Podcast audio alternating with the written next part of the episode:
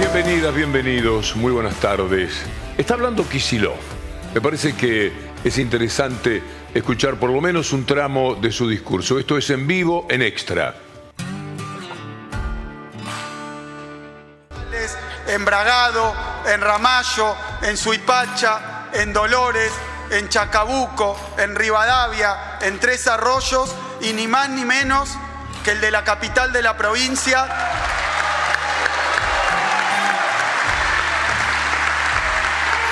Que será también la capital de este proyecto de desarrollo provincial, la ciudad de La Plata.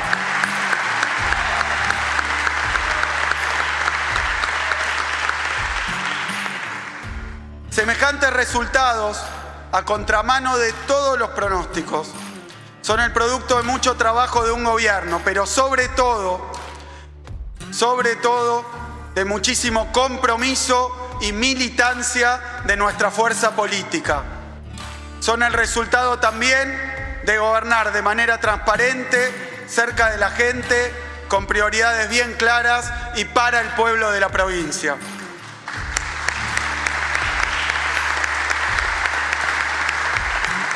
Durante estos cuatro años, nuestra provincia atravesó muchas dificultades. Reconocemos que falta todavía mucho para asegurarle a la mayoría una vida digna, en paz, con menos miedo e incertidumbre. Por eso tomamos esta reelección con emoción, pero sin exitismo. Estamos obligados a decirlo. Pese a todas las dificultades, los bonaerenses evaluaron que lo que falta en materia de vivienda, de educación, de salud, de infraestructura, no se consigue ni con motosierra ni con ajuste.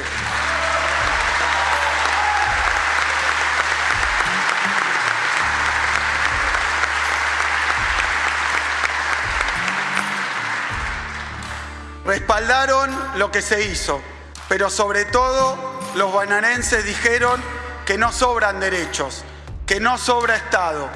Exactamente al revés. Hacen falta más derechos hacen falta más y mejor Estado.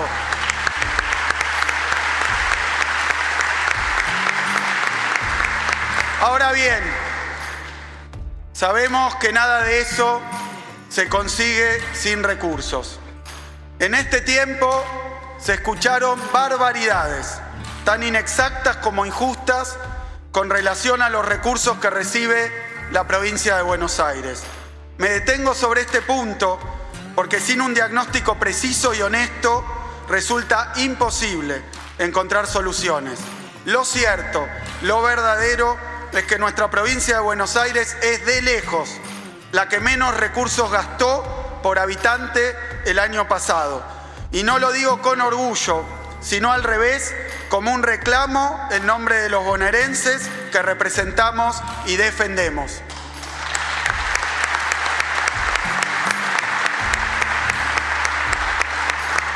Nuestra provincia es además la segunda que menos trabajadores estatales tiene cada mil habitantes, que es la forma en la que debe medirse este indicador. El origen de esta desventaja comparativa que limita las posibilidades de brindar servicios públicos de calidad obedece a una causa principal. La provincia de Buenos Aires es la que proporcionalmente menos recursos recibe de la coparticipación. Más allá del compromiso solidario que nuestra provincia tiene con las restantes provincias, esta situación constituye una enorme injusticia. Aportamos casi el 40% de la coparticipación, recibimos poco más del 20%. Es así que nuestra provincia de Buenos Aires es la que más aporta al producto y al valor agregado nacional, la que recibió y recibe la mayor parte de las corrientes migratorias, la que tiene enormes deudas sociales, habitacionales, de infraestructura que hay que reconocer y reparar. Suele decirse con razón que en la provincia faltan escuelas, faltan asfaltos, faltan hospitales, faltan autopistas, faltan trenes, falta tanto. Pero lo que no se dice es que lo que sin duda falta en la provincia son buena parte de los recursos que produce y aporta al sistema de la coparticipación.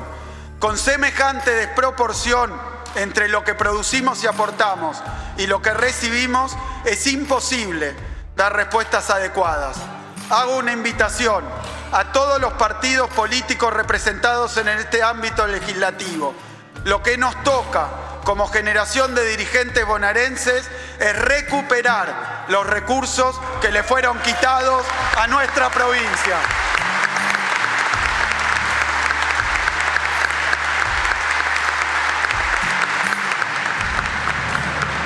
Pero ¿cuál es el cuadro político actual en el país y en la provincia? A nivel nacional, las elecciones la ganó una orientación que no es la nuestra. Ganaron otras ideas y otras políticas, lo cual nos coloca en una situación contradictoria. Estamos por un lado felices y orgullosos por el reconocimiento popular a nuestra tarea y por el contundente respaldo que se recibió. Pero lo cierto es que no tenemos que gobernar solo, de una, solo para una fuerza provincial, ni soy el gobernador de una isla. Soy gobernador de casi el 40% de los argentinos cuya calidad de vida, de vida depende en mucho de lo que haga o deje de hacer el gobierno nacional.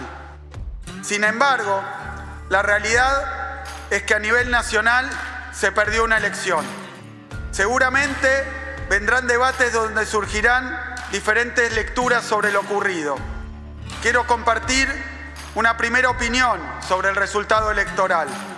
Creo que se lograron muchos avances, pero creo también que faltó más rebeldía, que faltó más justicia social, que faltó más distribución de la riqueza, que faltó más igualdad.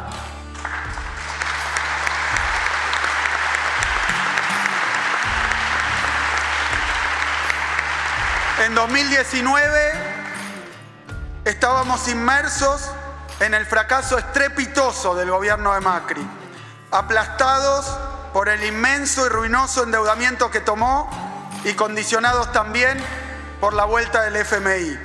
Se votó al frente de todos para recuperar el salario, el trabajo, la producción y para reducir una inflación muy alta que había dejado Macri. Se pudo hacer mucho en materia de actividad, de producción y trabajo. Se ampliaron, es cierto, derechos civiles, pero cuatro años después la inflación siguió creciendo y alcanzó niveles angustiantes.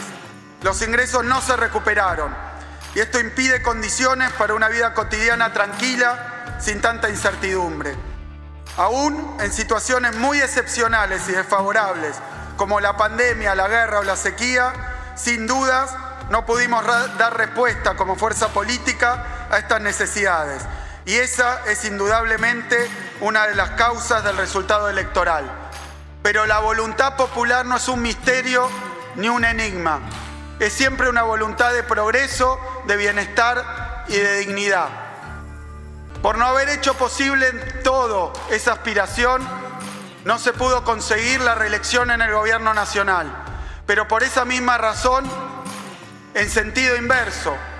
Néstor y Cristina consiguieron en su momento dos reelecciones en primera vuelta por gobernar de manera audaz, implementando políticas que le mejoraron sustancialmente la calidad de vida al pueblo.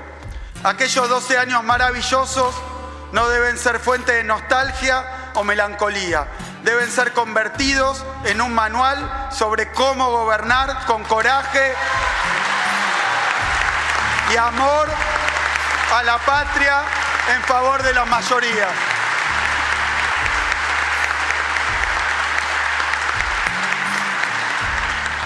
Vuelvo sobre el presente, sobre este nuevo punto de partida. La sociedad argentina eligió un nuevo presidente cuyas ideas y propuestas no compartimos. Pero en democracia el pueblo y solo el pueblo es el que manda. Por eso corresponde en primer lugar respetar la esperanza de los millones de argentinos que lo eligieron a la espera de un tiempo mejor. Sin embargo, no les voy a mentir. En mi opinión, las propuestas de la fuerza que ganó no conducen ni a una mejor sociedad ni a una mejor economía. Así todo, deseo con honestidad y sin ninguna duda que las cosas salgan bien. Nos tocará convivir con un gobierno nacional cuyas prioridades no compartimos, pero cuya legitimidad popular respetamos. En varios aspectos, las propuestas del partido que ganó están en las antípodas de nuestra manera de ver la vida, el mundo, de entender la política y la economía nacional. Sin embargo, como dijimos, respetamos profundamente la voluntad popular de los argentinos. Pedimos también, de la misma manera, que se respete la voluntad de la mayoría de los bonaerenses que respaldaron masivamente un proyecto de desarrollo, inclusión, defensa de derechos, que es el que llevaremos adelante en la provincia de Buenos Aires. Aceptar una derrota exige obviamente revisar lo que se hizo, pero de ninguna manera exige renunciar a los principios que guían a nuestro gobierno. En ese sentido, quiero reiterar nuestra convicción de que la justicia social no es una aberración, de que la educación y la salud públicas son derechos que no se tocan, de que las Malvinas son innegociablemente argentinas.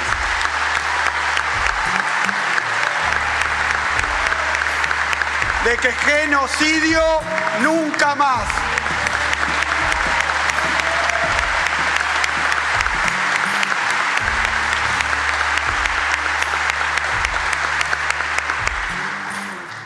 En ese marco, quiero reiterar cuáles seguirán siendo los lineamientos de nuestro proyecto en los próximos cuatro años. Un gobierno para el pueblo, un Estado presente y una sociedad solidaria. Les aseguro a los bonaerenses, el proyecto de provincia que eligieron sigue en pie y seguirá avanzando sin claudicaciones.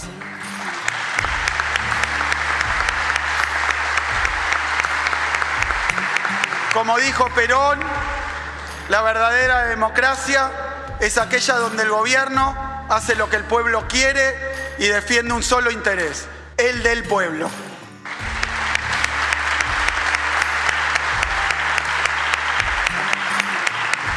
Por eso, como gobernador reelecto de la provincia más grande del país, pido al nuevo gobierno nacional que asuma este nuevo rol que la sociedad le asignó con responsabilidad y patriotismo. La sociedad no votó en venganzas ni sacrificios. La sociedad aspira a un tiempo de recuperación que les tocará liderar.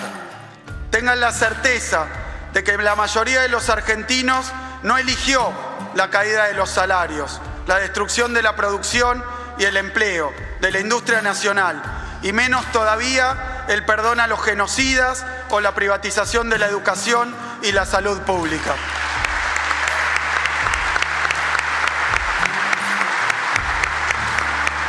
Escuché estos días decir a varios funcionarios que esta es la primera vez que la sociedad vota mayoritariamente por un ajuste. Pero recuerdo también que durante toda la campaña electoral se sostuvo que el ajuste no iba a recaer en las espaldas del pueblo, es decir, de los trabajadores, de los maestros, de los jóvenes, de las pymes, de los pequeños productores, de los científicos, de los artistas, de los más humildes y necesitados. Espero que el nuevo oficialismo nacional no tome su legítimo triunfo electoral como un respaldo a ese tipo de medidas. Pese a todo el esfuerzo protector que pongamos, el mayor o menor bienestar socioeconómico que experimentan los argentinos será en gran medida responsabilidad del gobierno nacional. Aún con un gobierno de signo opuesto, jamás buscaremos salvarnos solos. La provincia de Buenos Aires promoverá la cooperación con el gobierno nacional, con el gobierno vecino de la ciudad de Buenos Aires y también y cada vez más con los restantes gobiernos provinciales. Como expresamos siempre, para nosotros, la mejor manera de defender al Estado y de defender los derechos es gestionar para cumplirlos. La mejor manera de defender nuestras banderas es haciendo la realidad efectiva, tangible y cotidiana. Falta mucho, pero en ese camino vamos. Durante estos cuatro años, el Estado presente no fue una entelequia, sino que se mostró en todas las áreas. El Estado no desplazó al mercado, sino que se hizo responsable de aquellas necesidades que sin Estado no tienen, no encuentran ninguna respuesta. Nuestro gobierno inauguró 206 escuelas y entregó 170 mil computadoras con el Conectar Igualdad Bonaerense. Sostenidos aplausos para el discurso ejemplar de Axel Kisilov. Ejemplar en el sentido de la calidad con la que están redactadas las ideas que quiere transmitirle a la gente, pero también por la serenidad con la que expresa cuestiones ciertamente importantes en materia política. Ahí está señalar las diferencias que lo sitúan en las antípodas con el gobierno nacional, pero también el respeto a la legitimidad democrática, algo que todos los días mencionamos en nuestro programa, seis de cada diez argentinos tomaron esa decisión. Y corresponde respetarla y ver hasta dónde llega. Por supuesto, con el espíritu crítico que generan ideas que de antemano sabemos o creemos que no pueden funcionar para la felicidad de la gente. Nos encontramos con eh, la idea de Kisilov de respeto a lo más importante de la historia argentina de muchos años a esta parte. El ciclo cumplido por Néstor y Cristina Kirchner, a los que nombró especialmente para señalar aquel recuerdo, dijo maravilloso. Yo siempre hablo del estado de bienestar que hubo en la Argentina. Estado de bienestar a la latinoamericana, si usted quiere, sin llegar a Francia o Alemania, pero permitiendo que muchísima más gente fuera mucho más feliz. La pobreza disminuida en términos tan categóricos, la clase media duplicada y más, pasando de 9 millones a 19 por lo menos, aunque otras estimaciones hablan de 23 millones de personas que pudieron superarse e integrarse a lo poco que quedaba de la clase media. Eso por un lado, y por el otro, el respaldo que da a las ideas que han sostenido este gobierno. Va a seguir así, este gobierno provincial se comportará de la misma manera, creyendo en el Estado, en la participación del Estado, en regular el mercado, en seguir abriendo caminos, en seguir abriendo escuelas, en seguir con la obra pública como un mecanismo de dar trabajo, pero también acercar la educación y la salud cada día a más gente. Lo ha dicho muy bien Axel Kicillof y nos sorprende. Estamos en presencia de la mente posiblemente más brillante que haya de la Argentina joven de la Argentina de la que se puedan esperar pronunciamientos de esta naturaleza, que con ese respeto y con esa firmeza estén fijando ideas que seguramente están dando la posibilidad de encontrar un poco más de felicidad para todo el pueblo argentino. ¿Quiénes son los argentinos de bien que él menciona? ¿Milei? ¿Bullrich? ¿Caputo? ¿Los integrantes de su gobierno? francos, otra vez Macri, que es como si fuera un funcionario más. Esos son los personajes de bien de la Argentina. Es para ellos que hay que cuidar el país. Bien pocos deben ser por otra parte, porque la calificación de ciudadano de bien, sea el que proteste, el que esté quejoso, el que se moleste, el que será ocho de cada diez argentinos dentro de no mucho tiempo, se convertirá en gente de mal, gente maliciosa, gente horrenda. Pero como quizás a usted, si no vio el discurso, si no estuvo atento, le cuesta creer que haya dicho que hay argentinos de bien, pongámoslo al aire.